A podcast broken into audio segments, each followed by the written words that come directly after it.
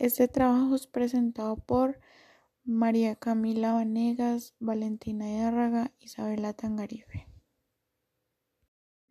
El estómago puede ser el secreto para combatir la obesidad. Publicado el 4 de mayo del 2021 por la Universidad de Indiana en la Escuela de Medicina. Los científicos creen que hay una proteína específica del estómago donde ésta juega un papel muy importante en la progresión de la obesidad, según una nueva investigación en Scientific Reports. La investigación de esta escuela de medicina de la Universidad de Indiana podría ayudar con el desarrollo de terapias donde apoyarían a las personas que luchan con lograr y mantener la pérdida de peso. Estos investigadores se centraron en gastrokine menos 1. Esto es una proteína producida y exclusiva abundantemente en el estómago. Ellos han sugerido que esta proteína es muy resistente a la digestión. Los investigadores muestran que la inhibición del GKN1 produjo unas diferencias significativas en el peso y los niveles de grasa corporal en comparación a cuando se expresó la proteína. También nos dicen, si bien la dieta y el ejercicio son fundamentales para mantener el peso saludable, algunos individuos luchan por la pérdida de peso, incluso en los casos de cirugía bariátrica. Mantener la pérdida de peso puede ser un desafío, dijo David Bond, profesor asociado de microbiología e inmunología.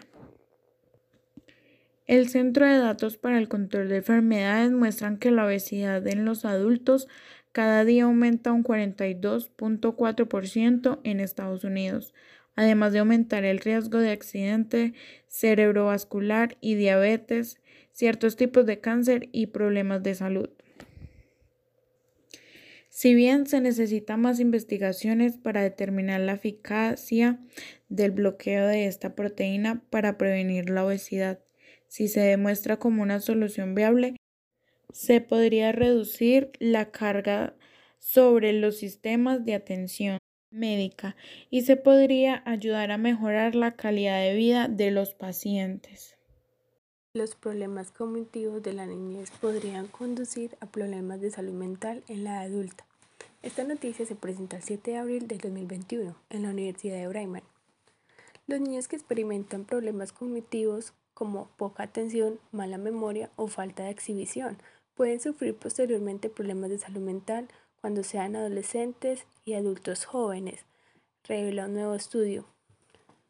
Al analizar los datos de un cohorte inicial del Reino Unido, los investigadores descubrieron una serie de vínculos claves y específicos entre los problemas cognitivos infantiles y los problemas de salud mental en la edad adulta.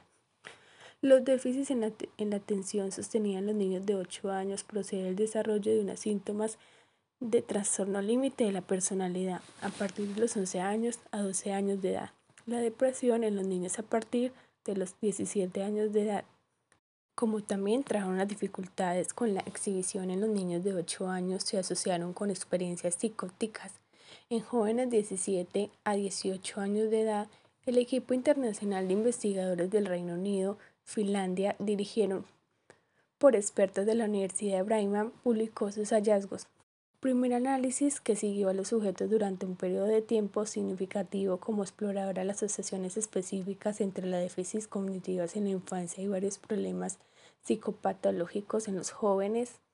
Esto trae varias implicaciones. En estos problemas cognitivos específicos podrían aumentar la posibilidad de que estos niños desarrollen problemas de salud mental relacionados en la adolescencia y en la edad adulta temprana. Un estudio internacional relaciona el adelgazamiento del cerebro con la psicosis. Las sutiles diferencias en la forma del cerebro que están presentes en la adolescencia están asociadas con el desarrollo de la psicosis, según un equipo internacional dirigido por neurocientíficos de la Facultad de Medicina de la Universidad de Freiburg y la Universidad de Maastricht en los Países Bajos. En los resultados publicados las diferencias son demasiado tenues para detectarlas en un individuo o usarlas con fines de diagnóstico, pero los hallazgos podrían contribuir a las esfuerzos en curso para desarrollar una puntuación de riesgo acumulativo para la psicosis, que permitiría la detección y el tratamiento más temprano.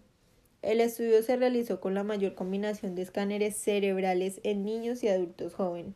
El diagnóstico generalmente ocurre en la adolescencia tardía y en la adulta temprana, pero la mayoría de veces los síntomas comienzan a manifestarse en la adolescencia, cuando los médicos pueden usar evaluaciones psicológicas para determinar el riesgo de una persona de desarrollar psicosis en toda regla.